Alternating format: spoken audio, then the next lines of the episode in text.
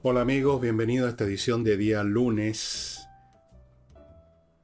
26, 26 de septiembre creo, creo, de este año, que vamos a iniciar como de costumbre recordándoles algunas cositas mías, este libro que cada día, eh, para los que tenían dudas acerca de lo que yo planteaba aquí, bueno, esas dudas se van despejando por los hechos que estamos conociendo, por toda clase de hechos que manifiestan lo que realmente ocurrió en octubre y sigue ocurriendo en nuestro país. Insurrección, amigos.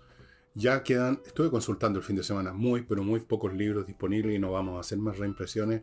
Por lo menos yo no tengo esa intención, ya me parece suficiente. Tengo este otro Envejezco Muérase. Este no sé tampoco si vamos a reimprimirlo o no. Esta es la primera edición y probablemente sea la última de Envejezco Muérase. Un libro con ilustraciones de Fernando Arriagada que trata del envejecimiento Está lleno de dibujos bien divertidos. Ahí tienen uno con el título de un capítulo, ¿no? ¿Cómo es el capítulo este? Viejo inteligente, viejo leso. Por Dios que hace diferencia la inteligencia en todo orden de cosas. Y este libro que está empezando otra vez a salir rápidamente. Hoy día llegó a mi casa una persona a pedirme que le autografiara el libro. Es un libro muy, pero muy entretenido que cuenta las experiencias de ir al cine en el pasado. Más que, más que nada eso, también hay, hay montones de otras cuestiones, pero no es un libro especializado en hacer críticas de cine ni nada por el estilo. Es un libro entretenido que tiene que ver con vivencias, no solo mía, sino que de toda una generación. Y les recuerdo también antes de entrar al programa que en el Instituto Goethe, Holanda 100, están todavía disponibles las obras que van quedando, las que van quedando de Laila Abilio, obras de escultura, de todos los tamaños, de todos los materiales, los precios son todos accesibles y algunos súper accesibles, un bonito regalo para usted o para los demás, una escultura, una obra de arte.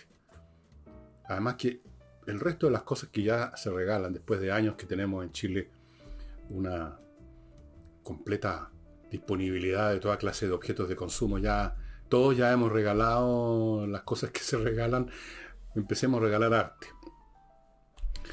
Y dicho sea de paso, estuve viendo unos estudios financieros por ahí, en em, los cuales se nos dice que uno de los una de las cosas seguras en que invertir y que están adquiriendo un tremendo peso en, en, el mundo financiero son las obras de arte. Las obras de arte no pierden valor, todo lo contrario. Así que hay mucha gente que está invirtiendo en comprar obras de arte. Interesante. Y ahora entramos en materia. Voy a partir ahora, a diferencia de otras oportunidades, con un tema internacional que dejé pendiente, que es el tema de la guerra ruso-ucraniana. Y me voy a concentrar ahora en lo que está pasando dentro de Rusia, en virtud que el presidente Vladimir Putin anunció una movilización parcial 300.000 personas, pero en el fondo va a ser más, van a tratar de meter más supuestamente con límites, personas que han estado, que son reservistas, o sea, que en algún momento estuvieron en las Fuerzas Armadas rusas, que tienen alguna experiencia, pero la verdad es que no se está produciendo eso. Están llegando videos de Rusia, porque aún en un país cerrado como Rusia hay posibilidades de hacer ahora videos y mandarlas a la estratosfera, al internet, y no hay manera de parar eso, donde se ven cosas como esta. Un ejecutivo de una empresa de mercenarios que se llama Wagner, que es de origen ruso, que ha actuado en distintas partes del mundo, se le ve en una prisión dirigiéndose a todos los prisioneros que están formados en un patio, ofreciéndoles la oportunidad de convertirse en soldados y cuando regresen van a estar libres.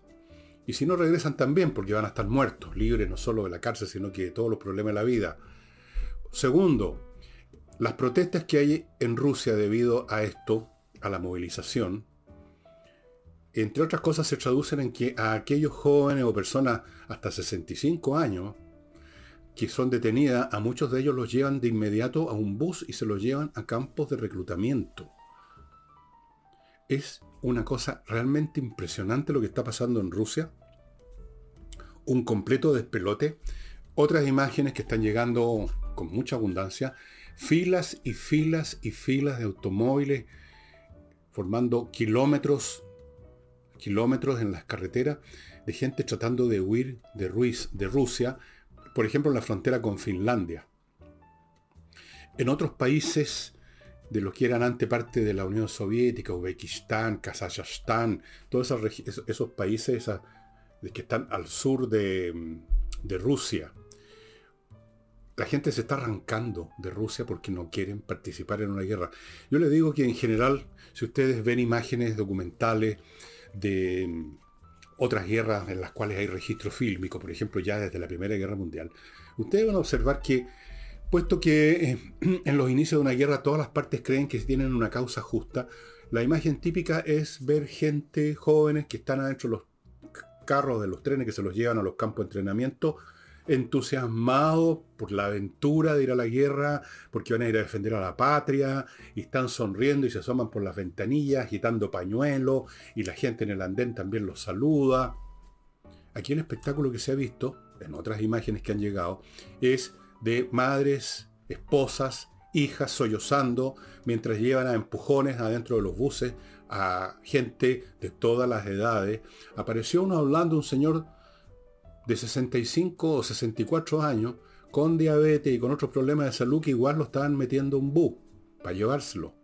O sea, como las prácticas de reclutamiento del siglo XVIII en Europa en que al que pillaban de repente, cuando se necesitaban soldados, al que pillaban un gañán que pillaban en una carretera, en un campo, lo agarraban y se lo llevaban y, lo enchufaban en un uniforme, le metían un mosquete y se acabó la cuestión. Estamos viviendo en Rusia exactamente la misma. Que es una muestra de desesperación de Putin, de esto que él llamó una operación militar especial como si fuera una operación policial. Se convirtió en una, siempre fue una guerra, pero ahora se convirtió en una guerra en mucho mayor escala y que además está perdiendo, está desesperado. Eh, dieron una cifra, una vez más una cifra falsa, siempre este tipo de personas dan cifras falsas. 6.000 muertos, dijeron, o, bajas. Llegan como 80.000 entre muertos y heridos. Esas son las estadísticas que se conocen en Occidente y en que las han dado los ucranianos contando los cadáveres miles de muertos. Y si no fuera así, si fueran solo 6.000, entre muertos y heridos, ustedes comprenderán que no habría tenido que recurrir a esta medida, de esto que llaman eh, movilización parcial. Se está hablando ya en Rusia en realidad de juntar un millón de personas, llevándolos a la fuerza. ¿Y por qué a la fuerza? Porque esos jóvenes o esos viejos que reclutan, que los meten en un bus y se los llevan a un campo de entrenamiento donde van a estar dos semanas, en dos semanas usted no se convierte en soldado, se convierte en carne cañón. Bueno, esos rusos, esos jóvenes o esos viejos que meten en un bu, no tienen ninguna motivación. No están siendo ellos invadidos, sino que son los invasores. Nunca entendieron y nunca o nunca creyeron las razones que dio Putin de que Ucrania estaba gobernado por los nazis. Luego inventó que era Rusia la que estaba siendo invadida. Todo al revés, por los norteamericanos, que estaban en guerra contra la NATO o la OTAN no tienen motivación ninguna y de repente se ven empujados a un bus para ser llevados a un campo de entrenamiento, a, a que los lleven a la masacre. Se van a enfrentar a un ejército ucraniano que ha crecido en número, que se ha fogueado en la guerra misma, y se van a enfrentar a esa gente que los van a carnear. Ni siquiera van a llegar bien armados. Estuve viendo otras imágenes del tipo de armamento que están ya raspando el fondo del barril en Rusia para darle a esta gente, eran unos AK-47, modelo, se llama AK-47, un rifle automático, ustedes lo habrán visto en un millón de películas, 47 porque fue desarrollado ese año, 1947, oxidados, derrumbados completamente, como sacados, además mal guardados probablemente porque la desprotegidad, la falta de cuidado, el despelote en Rusia ha sido, es una parte de la cultura rusa desde siempre. Entonces, es una cosa espantosa. Por lo mismo, han habido manifestaciones en más de 40 ciudades rusas y cuando las reprimen, como les contaba, eh, de pronto se agarran a, uno, a un grupo de muchachos, de jóvenes o de viejos y se los meten al bus y se los llevan también como, ahora comillas, voluntarios. Lo que está haciendo Putin lo hace a uno pensar en lo que ocurre con una persona que llegó al casino con la idea de ganar, incluso con una martingala, llegó fríamente con un plan, voy a jugar tanto y si empiezo a perder me retiro, qué sé yo, pero con el calor del juego empieza a, a perder la cabeza y mientras más pierde, más se mete con la idea de recuperarse, lo que los americanos llaman double down, aumentar la apuesta, y lo único que sucede con ese aumento de la apuesta es que aumenta la ruina. En, todo sentido, Putin se está comportando como se comportó Adolf Hitler. que incluso cuando ya se dieron cuenta en, en Alemania, el año, por lo menos en el año 42, 43, a más tardar, se dieron cuenta que la guerra no la podían ganar después del desastre en Stalingrado, después de perder el Noráfrica, después que los, los aliados entraron a Sicilia, que se estaba preparando el desembarco en Europa. Ellos sabían que estaban derrotados, que no tenían ninguna posibilidad. Pero seguían adelante haciéndose ilusiones, que las armas, las armas eh, fantásticas que estaban desarrollando, las armas de venganza, como llamaron a la B1 y la B2, y que iban a separarse, iban a romper entre sí los aliados, Roosevelt con Churchill iban a separarse porque no se entendían, y la locura cada vez más grande y la destrucción de Alemania cada vez mayor, y seguían adelante y nadie le cortaba la cabeza a Hitler y hasta el último día, en su reducto en Berlín, cuando ya no quedaba del, del Tercer Reich nada más que el centro de Berlín, seguían obedeciéndolo y seguía dando órdenes ya a ejércitos fantasmales. Lo mismo le está pasando a Putin con una diferencia fundamental. Putin tiene armas nucleares y ya ha amenazado varias veces que está dispuesto a usarlas. ¿Y cuál es el pretexto que se fabricó en estos días? A esas regiones de Ucrania que ocupó, que tiene ocupadas todavía, y aquellas otras que estaban en manos de los rebeldes Luhansk y Donetsk, que las reconocieron como república un poquito antes de que empezara la guerra, si ustedes recuerdan, o, más o menos en esos días. Hicieron un referendo para saber si se querían unir a Rusia. Obviamente que fue un referéndum trucho, administrado en medio de la situación que se vive por los propios rusos. Eh, es como los plebiscitos que hacían la Unión Soviética, en que siempre ganaba la postura del gobierno con el 99%. Entonces, una vez que logren su cometido, van a decir, si ahora nos atacan, atacan los ucranianos tratando de recuperar su territorio en Crimea, tratando de recuperar su territorio en Kherson, en Luhansk, en Donetsk. Están atacando el territorio de Rusia y nosotros tenemos derecho a usar todo tipo de armamento. Otra vez la mención apenas indirecta a las armas nucleares. Es decir, Putin puede llevar a una guerra termonuclear, en la cual por supuesto Rusia va a desaparecer del mapa, no va a quedar nada de, de Rusia y en el resto del mundo van a haber enormes daños, menores de los que va a sufrir Rusia, porque la tecnología occidental es infinitamente superior a la rusa, se ha demostrado en esta guerra, que ha sido combatida además con una torpeza por los rusos, con ideas tácticas, estratégicas y, medios operacionales propios de la Segunda Guerra Mundial, aunque con armamento un poco más moderno. Se enfrentaron a un ejército ucraniano adiestrado, preparado, con tecnologías de punta, y con recursos tácticos, estratégicos y operacionales del siglo XXI y por eso que les han dado camotera. Grupos pequeños de soldados armados con tecnologías de punta, drones, electrónica, misiles antitanque, comunicaciones satelitales y esos pequeños grupos se han infiltrado por todos lados y le han ido dando, le han, le han pegado realmente muy duro a, a estas unidades rusas funcionando como si estuvieran todavía en la Segunda Guerra Mundial. Pero el punto es, súper grave la situación que se está viviendo y que puede contagiarse a otras regiones del mundo donde hay problemas. Por ejemplo, Corea del Norte, que acaba de lanzar un misil intercontinental que cayó en las aguas del mar del Japón, una provocación. Está el tema de Irán, ese, ese grupo, ese país con una población fantástica, pero dirigida por una casta de clérigos medievales, fanáticos, sanguinarios, criminales. Ese es otro foco de guerra posible. Y tenemos el caso de China, Taiwán, Estados Unidos. Y esto puede ser que termine como en esas películas del oeste donde hay dos tipos que empiezan a pelear en un bar y en dos minutos está todo el mundo dándose botellazo, puñetazo, y el único que está indemne en medio de todo esto es el pianista que sigue tocando. ¿Te les parecerá una broma? pero estas cosas se contagian. Hay un clima bélico, como si todas las tensiones y fricciones que han existido hasta ahora, que se controlaban por medios políticos y diplomáticos, ya no se pudieran contener por esos medios, como que se rompió, como que salió el genio de la botella, Y además, como los problemas se agudizaron, ya no se puede, ya no hay espacio para esas maniobras políticas y diplomáticas y se está recurriendo a la fuerza bruta. Y por lo tanto estamos viviendo tiempos más peligrosos que ninguna otra etapa de la historia mundial desde 1945 a la fecha. No sé si todavía este japonés Fukuyama va a escribir un libro que se llame El fin de la historia. Debería escribir uno que se llamara El fin del mundo, ¿no? Eso, eso estaría más cerca de la realidad. Vamos a ver cómo siguen los acontecimientos porque los ucranianos a su vez, en su intención de obtener el máximo de ventajas estratégicas antes que lleguen la carne de cañón que está reclutando que está reclutando Putin y que a pesar de ser carne de cañón va a, aunque sea por el número, va a poner dificultades.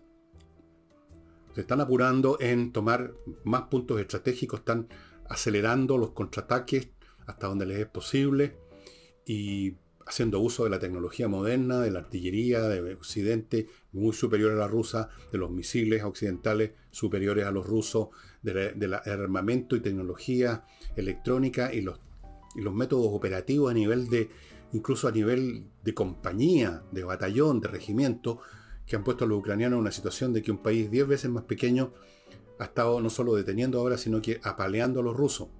Vamos a ver qué sucede. Esto es un asunto que en algunos aspectos se puede resolver muy rápido, en otros se va a tomar más tiempo, pero vivimos, en resumen, tiempo muy, pero muy peligroso, que desde luego afectan la economía mundial y por lo tanto nos afectan a nosotros. No olvidemos nunca que el país que más sufrió con la recesión de 1929 fue Chile. ¿Por qué? Porque dependíamos del salitre. Ahora dependemos del cobre y otros, y, otros productos que se exportan pero que suponen compradores. Bien, voy a mi primer bloque comercial amigos, antes de continuar ahora con temas chilenos. Les recuerdo, invierta en USA.cl, una compañía chileno-americana que entrega un servicio integral para quienes quieran invertir en Estados Unidos. Servicio integral es efectivamente integral, esto no es una palabra así puesta ahí porque suena bien. Integral porque usted llega sin saber nada, sin tener ni siquiera saber dónde va a invertir y ellos tienen un portafolio con 3.500 franquicias, más o menos ese número, para que usted escoja. Tienen otro portafolio con opciones inmobiliarias. Enseguida le abren cuenta corriente en bancos norteamericanos. Le consiguen crédito en esos bancos. Lo llevan a constituir sociedades comerciales en Estados Unidos. Le pueden conseguir vice-residencia, o sea, el paquete completo, amigos, en inviertaenusa.cl. Continúo con la empresa líder en aseo de edificios corporativos, y no solo el aseo, sino que el tratamiento de sus jardines si los tienen, y que se llama GESCO. La empresa más grande en este rubro, más de 400 empleados, 10 años de experiencia, han ganado todas las licitaciones en el sector público para mantener edificios importantes como la Biblioteca Nacional, el Museo Nacional de Bellas Artes, el Palacio Cauciño, la Municipalidad de Santiago, la de Ñuñoa, el Servicio Médico Legal, etcétera, etcétera, etcétera. Se abrieron al campo privado y están disponibles para su empresa, pero yo les sugiero, porque me han contado, hay muchos interesados, pero este es un producto que no tiene un límite muy grande, no tiene una extensión muy grande de posibilidades de atender, porque tienen que moverse muchas personas. Si usted está interesado, pero no ha concretado una relación contractual con GESCO, más vale que lo haga ahora, porque en una de esas GESCO no va a poder atenderlo, estimados amigos, como ha atendido a estos edificios patrimoniales, por ejemplo. GESCO.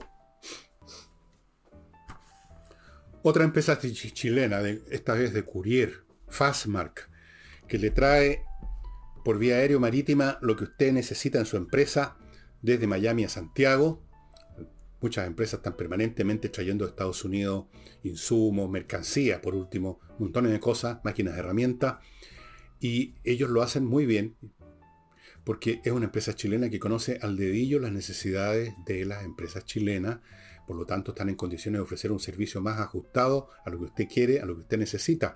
Fastmark. Fuera de eso, pueden atender encargos de paquetería, o sea, aquello que usted como individuo humildemente compra en Estados Unidos y prefiere, en vez de confiar en el, qué sé yo, en el correo norteamericano o en algún otro servicio, bueno, confíe en Fastmark que le van a traer también esa mercancía, ese paquetito que compró en qué sé yo dónde, en Estados Unidos, por internet. Continúo con Hey, el corredor inmobiliario más rápido de Chile. Quiero insistir en este punto. Más rápido no significa que mañana le vende la casa o el departamento que usted le puso en sus manos hoy. Significa que es más rápido que todos los demás corredores por los métodos que utiliza Ángel Hey. Póngase en contacto con él y me lo va a agradecer, créame. No le voy a correr comisión. Y finalizo este bloque con mi climo que le instala la mejor, la más avanzada climatización del mundo aquí en Chile, en su casa, en su oficina. Aparatos hechos en Japón o Corea del Sur de la más alta calidad, instalados y mantenidos también con el personal más adiestrado y mejor que existe en el país. Usted le cambia literalmente la vida a estos artefactos se acabaron los fríos o los calores, se acabó el olor a combustible, se acabaron los peligros, se acabó la dependencia del camión que reparte el gas, se acabó la dependencia de si la bomba gasolinera llegó la parafina para la estufa, se acabaron todos esos problemas, no hay olores, no hay ruido, no hay peligro. Lo mejor del mundo, estimado amigo, incluso estos aparatos filtran el aire, es un servicio adicional y están conectados a internet. Los puede usted prender o apagar desde otro planeta si quiere. Bueno, no de otro planeta, de otro país. Vuelvo a los temas, estimado amigo. Ahora el caso chileno.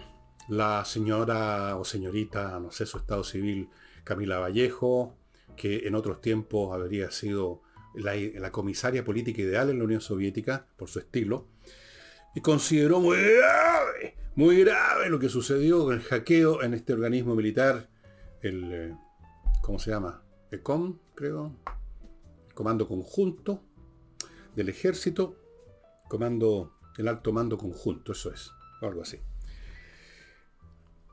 Y está sucediendo entonces exactamente lo que les dije que iba a suceder, que la gravedad a que se refiere la señora Vallejo, que la gravedad a la que se refiere el gobierno, y que van a tratar incluso de utilizarla para seguir descabezando las Fuerzas Armadas, la gravedad para ellos es el hackeo, la brecha, cuando en realidad eso es grave, sin duda, pero lo más grave es el contenido de lo que salió de ahí, y no me refiero solo a datos que pueden ser usados por otros países para conocer los puntos fuertes y los puntos débiles de nuestro sistema de defensa, que es un tema muy delicado, eso ya es muy grave también. Entre la información que salió está todo lo que las Fuerzas Armadas y otros organismos de la seguridad nacional detectaron acerca de quienes participaron en el llamado y sacralizado estallido social, que yo siempre dije que era una insurrección. Y entre otras cosas, este material que salió me da toda la razón. Nombres de partidos y de personas que participaron, que se prepararon, no, no que salieron ese día también a prenderle fuego a algo, sino que estuvieron preparando el asunto. Si hay algo grave es eso. Y eso compromete al partido de la señora Vallejo, entre otras cosas. Claro que sí, pues. Lo tengo, aquí lo explico qué papel cumplió el Partido Comunista. El Partido Comunista cumplió un papel, otros grupos cumplieron otro papel. Aquí está, con detalles, todos los detalles que pude deducir o que recibí la información. Eso es lo grave.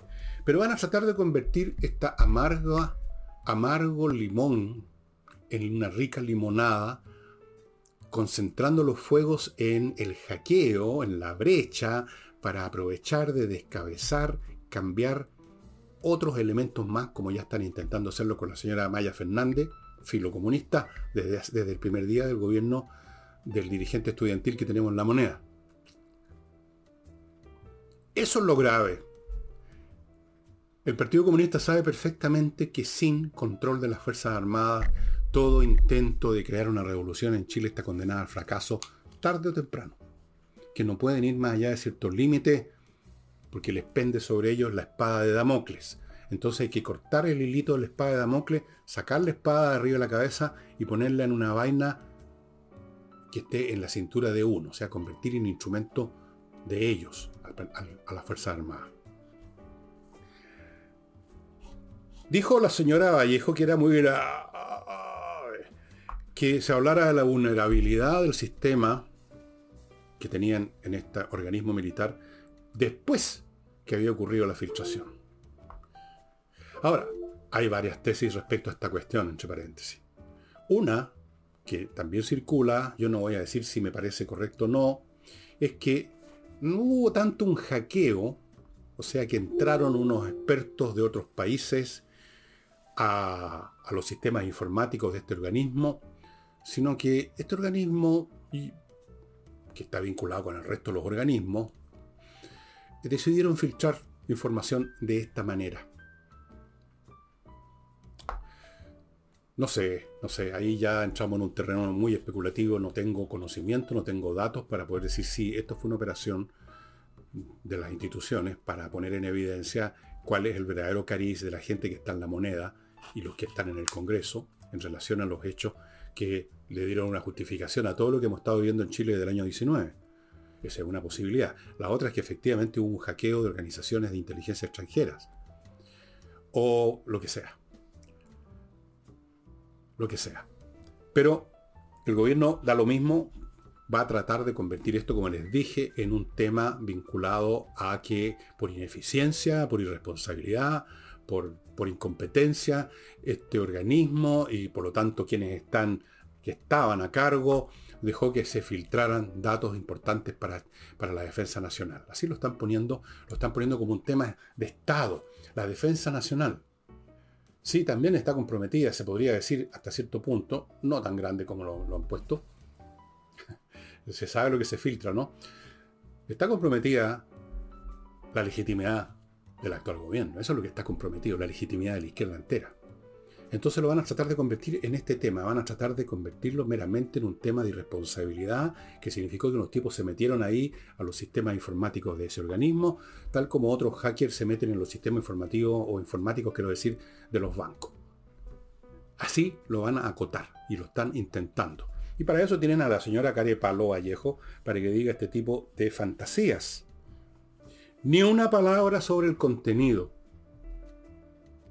entonces uno se pregunta, ¿qué es lo que es tan grave? La ruptura, sí. ¿Y qué pasa con el contenido? ¿Cómo no se dice nada?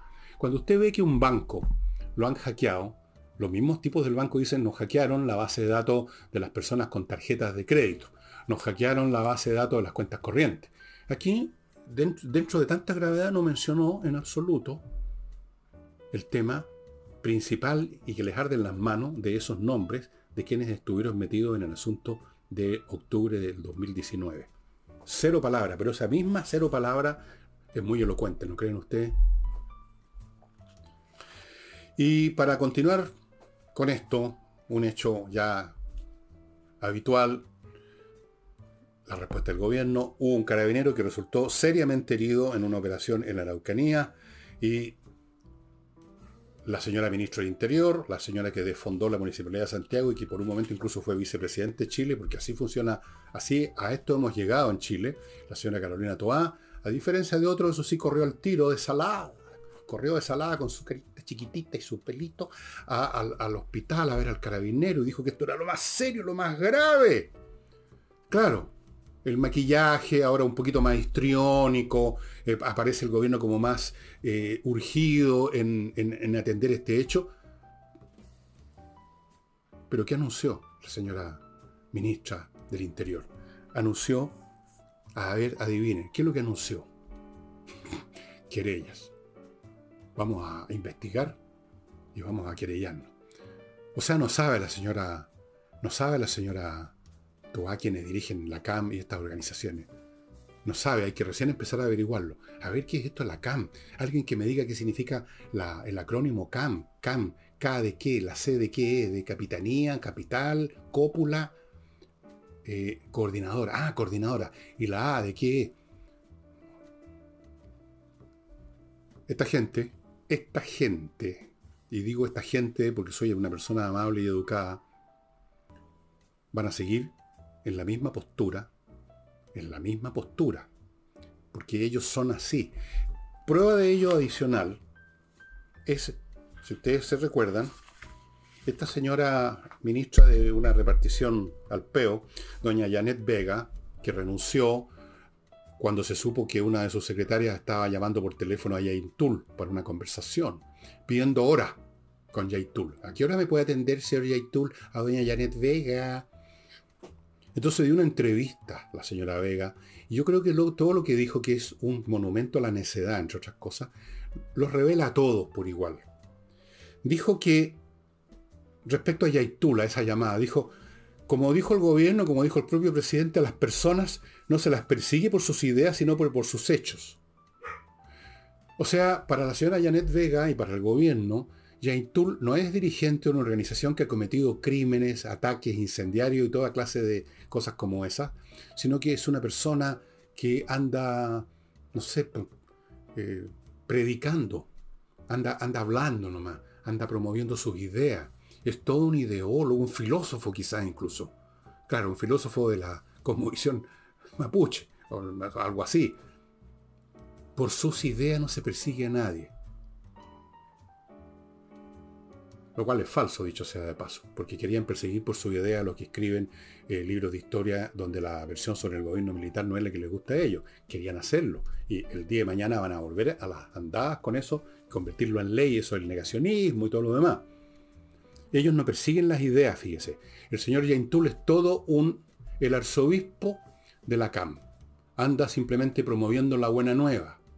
Anda em, predicando Luego, siguiendo con su discurso completamente de una memez impresionante, otro meluso tenemos aquí, ha habido, hijo, ha habido una evolución de la mirada, de nuestra mirada, respecto a estos temas de la Araucanía, debido a los aprendizajes, teníamos una mirada más optimista de las posibilidades de diálogo con la CAM y todo lo demás. Bien, si tenían una mirada optimista sobre las posibilidades de diálogo con una organización que ya por años se había conformado como un grupo, como un ejército insurreccional, si no quieren decir terroristas, llamémoslo así, significa que son tontos.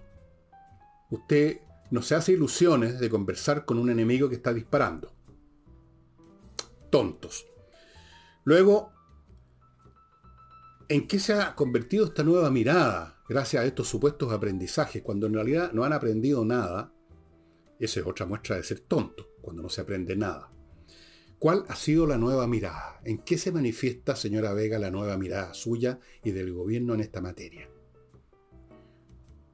Nueva mirada, pero si no hace, ¿cuándo fue que la, la hicieron renunciar o usted renunció? ¿Hace muchos años? Eh, recién. O sea, se supone que ya, ya estaba en su mente la nueva mirada, debiera haberla tenido. Y si no la tenía, otra vez una muestra de necedad. Necios. Son necios. Necios, peor todavía, creyentes. O sea, es el caso de la beata. La beata de tantos chistes e historias. O sea, una persona que no solo es creyente, sino que es lesa. ¿ah? Le, falta, le falta raciocinio, le falta capacidad intelectual.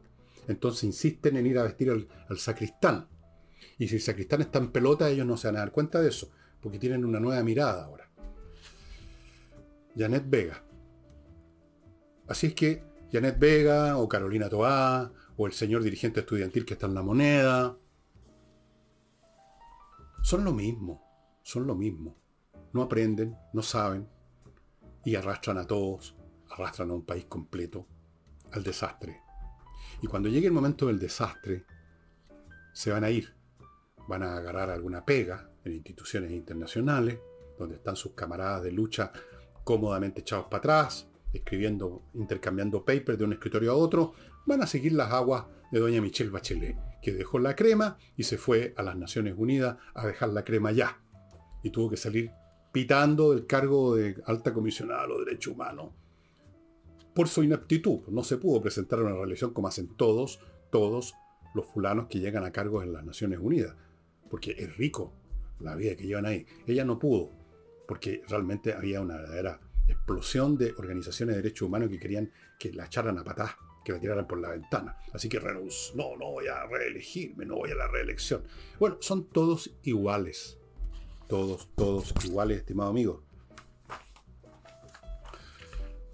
Antes de continuar, permitidme, hermanos en Cristo, en quien sea, referirme a mi segundo bloque, kmmillas.cl, el sitio donde usted las millas que tiene acumuladas por sus vuelos y que no va a usar pronto, antes que desaparezcan, se las compran en KM Millas por platita contante y sonante. kmmillas.cl y a la pasada usted está ayudando sin que le cueste un peso a usted a la unión de amigos de los animales que necesita todo el tiempo ayuda para mantener a estos animales que tanta gente los deja botados en la calle, a que los atropellen, a que los maten, qué sé yo. KM Millas. Continúo con actualiza tu reglamento.cl, un sitio con profesionales que van a actualizar el reglamento suyo de su edificio, su condominio, que está bajo, su, bajo su, a su cargo en su calidad de administrador o de miembro del comité de administración. Cambió la ley, es obligatorio cambiar el reglamento, no es fácil, para eso está este grupo de expertos, para que le quede el reglamento picho caluga como debe ser y se evite problemas. Continúo con Chilenos a España, una organización profesional que le facilita, que poco menos que lo lleva en brazo, a España, a usted y familia, a hacer la vida que quiere hacer allá. Para esto, primero le consigue inmediatamente una visa de residencia no lucrativa que le permite inmediato, incluso comprar una propiedad allá para vivir. Única condición que tenga, que pueda demostrar que tiene 27 millones. El Estado español quiere garantizarse a sí mismo que usted no va a llegar ahí a tirarla por uña al otro día que aterrizó en Madrid. Y muy pronto tiene la visa integral que le permite hacer lo que quiera. Al principio puede trabajar, no en empresas españolas, pero sí telemáticamente puede hacer las operaciones que quiera con empresas que no están en España. Luego inmediatamente viene la otra visa que lo deja usted en condiciones de hacer la vida completa en ese país, que significa hacer la vida completa en Europa. Como hay mucha gente que está, que perdieron su fe en nuestro país, me temo, y que se están yendo, no solo invirtiendo su dinero fuera, sino que se quieren ir de Chile. Yo ya conozco, he dicho, muchos casos. Bueno, esta es una opción. Chilenos a España. Y termino este bloque con el bufé de abogados Salinas y Ojeda, que son especialistas en temas civiles, que son la inmensa mayoría. Esto excluye los temas penales derivados de un crimen. Si usted mató a alguien, no, Salinas y Ojeda no lo va a atender. Tampoco los, los temas laborales. Pero todos los demás, que son los que habitualmente le caen a uno como civil común y corriente, los atiende, son expertos en esos temas, tienen una gran tasa de éxito y por lo tanto si usted tiene un problema en que lo metieron o que usted se está metiendo, más vale contar con la mejor asesoría. Salinas y Ojeda.cl es el sitio donde los va a encontrar. Pulso Ciudadano, a propósito del tema constitucional, que es ya como reiterativo, hizo una encuesta y veamos los datos. El 50% y una fracción, 50, algo, apoya que haya un nuevo proceso constituyente. O sea, la mitad del país no más. Ya no hay un 80%, un 90% para ese tipo de cosas tan entusiastas al principio, la mitad del país. El 33% quieren que solo se reforme la actual constitución. Y el 16% que no se haga nada, que se mantenga. Si usted suma 16 más 33, porque estos dos porcentajes se pueden sumar, puesto que no están pensando en una nueva constitución, sino que o dejarla como está, o a lo más reformarla, si usted suma, tenemos un 49%. En otras palabras, el país está dividido en dos mitades en esta materia. Yo no sé cómo una constitución que precisamente tiene como objeto generar un consenso, esa es la razón de ser, un consenso en cuanto a cómo nos vamos a relacionar unos con otros en lo principal, cómo puede haber cuando hay dos mitades, bueno, siempre hay dos mitades, cuando el país está dividido mitimota en cuanto a esta materia. Se me hace muy difícil. Pero vamos a otros datos. El 73% de los encuestados considera que la prioridad es controlar la delincuencia. El 65% considera que eso de la prioridad es frenar la inflación. El 44% es recuperar el crecimiento económico y el 33% controlar la inmigración mucho más abajo queda el tema constitucional. Claro, si a usted le preguntan, dejando de lado qué es lo que usted realmente quiere que se haga, si le preguntan sobre el tema constitucional, usted va a responder. Pero la cuestión es otra. Fíjense en ese detalle. Si usted le preguntan cuáles son los temas principales a su juicio, que es donde se manifiesta, dónde está el interés y la preocupación del público, esta es la cifra que vale. Si le preguntan sobre el proceso constitucional, usted se va a poner en ese contexto y va a responder lo que, las cifras que le he dado antes. Pero en primer lugar, eso no está ni en el quinto ni sexto lugar de la prioridad del público. Y cuando, y cuando se les mete en ese tema y se les pregunta, ya ven ustedes lo que ocurre. La mitad del país quiere un nuevo proceso constituyente y la otra mitad no. Esta otra mitad dividida entre los que quieren reformar la actual o los que no quieren hacer nada. Y esos que quieren hacer nada no son poquitos. Son un 16%. Más el 33%, 49%. Muy interesante. Como les dije, me voy a repetir, yo sé, hay un cambio psicológico tremendo que se está produciendo y que se va y va creciendo. Pues estas cosas crecen, es como un incendio en la pradera. Y crecen más rápido de lo que uno imagina. El crecimiento va con una velocidad no aritmética, sino geométrica.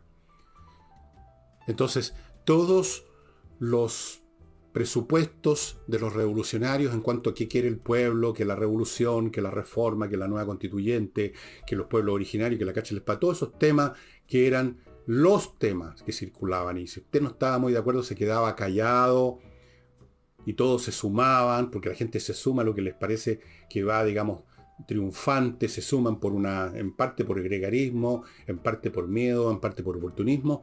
Bueno, eso cambió. Cambió. Y esto se está manifestando en este tipo de cifras. Se está manifestando también en esto otro. Nuevo partido. Ustedes saben que ya Amarillos por Chile se está constituyendo, si no se constituyó ya, pero en todo caso está en el proceso como partido político. Recordemos cuáles son los principios de Amarillos por Chile. No querían, rechazaron el proyecto constitucional. Este nuevo partido se llama Sentido Común. Dicho sea de paso, hay una famosa frase que dice, de todo el sentido común es el menos común de los sentidos, lo cual es absolutamente cierto. En este sentido común, ¿quiénes están sumando? Está recién en el proceso de constitución. Se está sumando... Eh, se está sumando gente de todas partes. De todas partes. Se está sumando gente que no estaba en ninguna parte, que no estaba en ningún partido. Y este hecho la aparición de este nuevo referente o la posible aparición, si es que la cosa madura, yo creo que sí, sentido común, más Amarillos por Chile, más el Partido Republicano que ya existe, pero también es muy nuevo, señalan, una cosa bastante evidente, que la arquitectura institucional política de este país en lo que se refiere a los partidos se desplomó. Veamos caso por caso.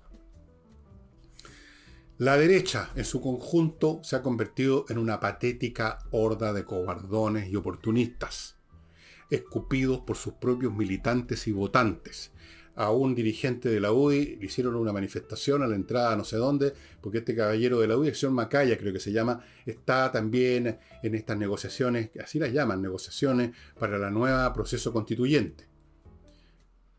La derecha no existe. Esa, esa derecha que la, la, la, la, yerguen como un espantajo en la izquierda porque les interesa que haya un enemigo siniestro. La derecha, la ultraderecha. Pero no existe la derecha ya en este país. Los partidos de derecha, Renovación Nacional y UDI son patéticos. Fuera. Después tenemos el Partido Comunista, que no es un partido político, es una secta religiosa, siempre igual a sí misma, con su pequeña membresía, con sus infiltrados que están metiendo por todos los lados, no solo en la alta, sino que en la mediana administración del país, metieron gente en el Ministerio de Defensa, no voy a cansar de repetirme eso que es súper grave. Claro, no salen los titulares las decisiones que toman ahí esos personajes. Si el día de mañana un general que estaba en un cargo importante lo mandan a, dirigir un regimiento que no tiene ninguna importancia, eso no aparece en la prensa, en los titulares. Ese es el Partido Comunista. Después tenemos el socialista. ¿En qué está el Partido Socialista? Está en un limbo, en una nada, que llaman la izquierda democrática. Lo único real del Partido Socialista es que quieren entrar al gobierno, que quieren pegas, que quieren cargos. Y están felices porque entró la señora, este genio deslumbrante, la señora Toá, cuyo único mérito es que era hija del señor Toá, cuyo único mérito a su vez que era de izquierda, que lo había nombrado presidente Allende. Bueno, así se construyen los, méritos en la política, en, en, todos los sectores. Es una cosa de familia también. Entonces el Partido Socialista no es ni chicha ni limonada, es una nada a la busca de pegas. El Partido Radical desapareció, por supuesto. No existe. Creo que tiene la esquina el timbre de agua. Después tenemos la democracia cristiana. ¿Qué es la democracia cristiana hoy día? No vale nada, no vale un peso. Está fragmentada, no tiene ideas, no tiene votos, no tiene, no tiene figuras. Y las figuras que tienen son personas disidentes como la señora Rincón, el señor Walker, que en qué están, qué van a hacer. Yo creo que nada va a salir realmente importante de ahí, porque tanto la señora Rincón, que estuvo aquí, muy agradable la señora, pero digamos las cosas por su nombre, es una política tradicional criada en el ambiente de la política tradicional, los pequeños negociados, las pequeñas maniobras, cuidado, cuidado, rescatemos esto, rescatemos lo demás allá. No se puede esperar de ella una medida interesante, importante, un viraje como lo que se sientan ahora en el país. Estamos en un periodo histórico en que el país necesita miradas fuertes e importantes, no estas transacas que son propias de tiempo, de los tiempos normales, aquello que Craig Brinton llamaba los practicones de la política. Tiempos en que no pasa gran cosa, entonces la política es un cambulloneo de pega, de pequeños arreglos, de acuerdos y transacciones. Pero en tiempos críticos como los que vivimos ahora, eso no sirve de nada. entonces, yo no espero nada de la democracia cristiana, ni espero nada tampoco, o muy poco, de la señora Rincón y compañía. Entonces, ya creo que mencioné todos los partidos políticos. ¿Quién me, queda? El PPD. El PPD nunca fue nada, ni siquiera el día que lo inauguraron. Era el Partido por la Democracia, era como ellos mismos decían, un partido instrumental. Un partido que tenía como objetivo el, eh, terminar con el gobierno militar. Partido por la Democracia, por eso se llama PPD, Partido por la Democracia. Nunca tuvieron un ideario, eran de izquierda, así de forma difusa. Eh, se convirtieron bajo lo, bajo el mandato del señor Girardi, en poco tiempo se convirtieron en una especie de, de omertá política, criticada por los propios muchos militantes, pero para callado, porque siempre tienen miedo, viven en el miedo, no vaya a ser de que no me pongan en la próxima lista electoral. El PPD tampoco es nada, no puede ofrecer nada, no va a ofrecer nada, nunca ofreció nada, no es nada. Entonces, en este vacío, en este derrumbe, era natural que emergiera Amarillos por Chile, que tenía una idea concreta, no me convence mucho su idea. También hay ahí un, grado de transacción con las fuerzas de izquierda, más o menos, pero en fin, nuevo. Tenemos este sentido común que pretende, en cierto sentido, volver a las miradas políticas de la época de la concertación, usar el sentido común, terminar con los extremismos, los maximalismos, los tarados que llegaron a la convención constitucional. Vamos a ver. El Partido Republicano no sé en qué quedó, en qué se quedó, no, no los he visto realmente eh, nada, no los he visto ser protagonistas de nada, parecen otra secta, como el Partido Comunista, pero del signo opuesto. Yo encuentro lamentable que el Partido Republicano eh, no, haya, no haya hecho uso de su, de su nombre. Es un partido republicano, defensor de la República, promotor de la República y todo lo que eso significa, pero no se ve en los actos, en los hechos, nada, nada positivo que venga de ahí, salvo de repente definiciones negativas. No vamos a participar en esto, no vamos a hacer lo otro, pero uno quisiera saber qué es lo que quieren hacer. No, no hay ningún llamado, no hay ninguna convocatoria, cero. Es un derrumbe del sistema político y estos elementos nuevos, como les digo, esperemos a ver qué pasa con ellos. Yo no me hago muchas esperanzas. Yo creo que no pasa por ahí el liderato político en este momento, pero vaya a saber uno, puede ocurrir puede siempre ocurrir muchas cosas y completamente imprevisibles, estimados amigos.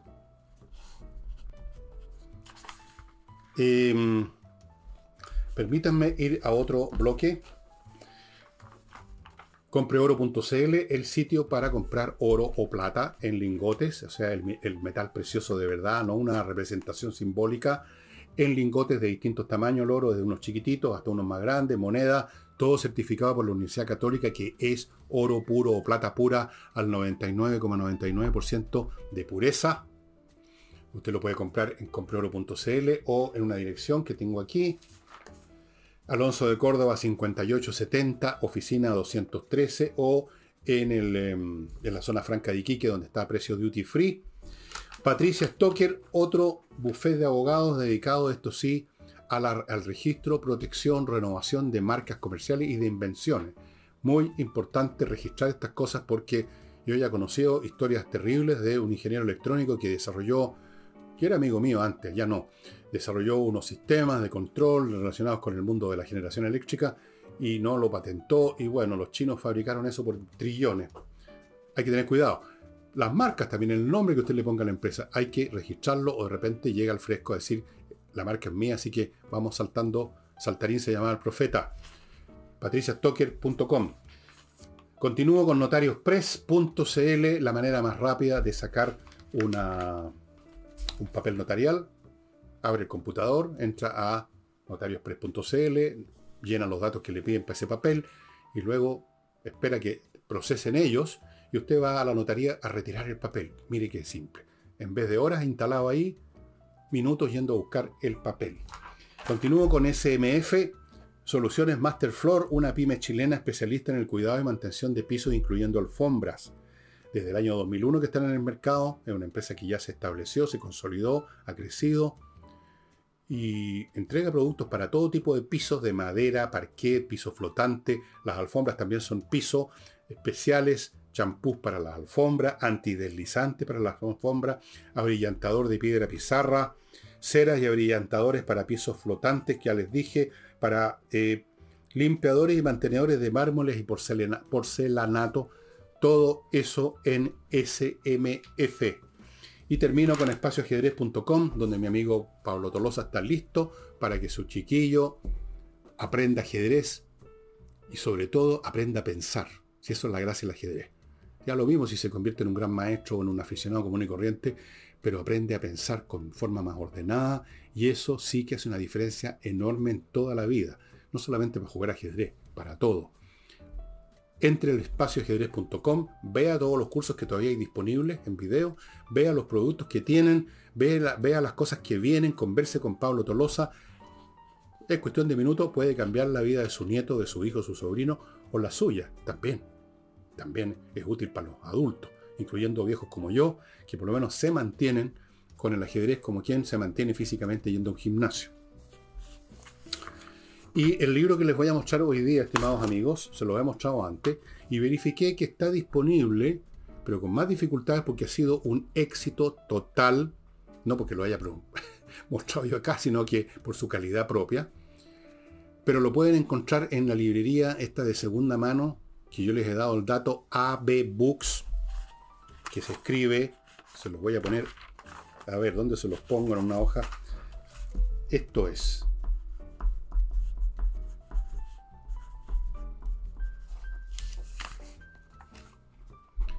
AB Books.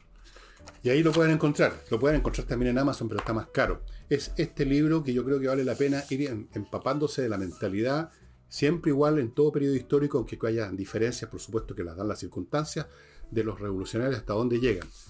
Este es los años de la guillotina, el terror, la fase más cruenta de la Revolución Francesa. El libro de David Andres ha sido muy, pero muy vendido, ha sido un libro exitosísimo. El libro está en castellano, como ustedes ven.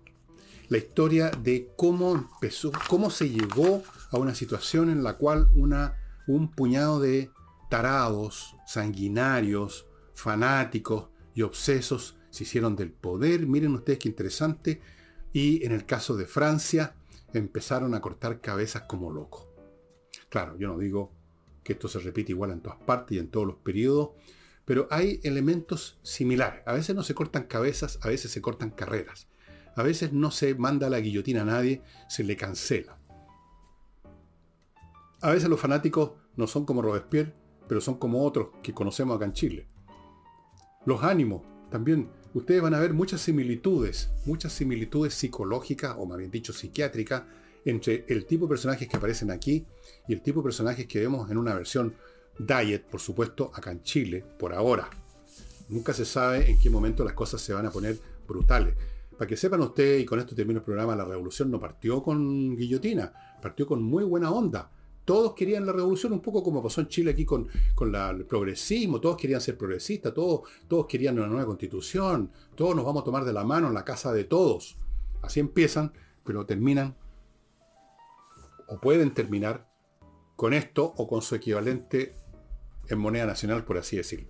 Los años de la guillotina, librería AB Books, también lo encuentran en castellano en Amazon, pero está bastante caro ahí porque es un libro que se ha vendido mucho, se agotaron las ediciones por algo será.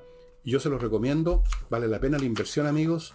Eh, no, creo que Nave Books está, si no me equivoco, 35 dólares, que no deje ser, más el envío le puede salir 50 lucas, pero Les juro que si se gastan 50 lucas en este libro, es una de las mejores inversiones que habrán hecho en material literario.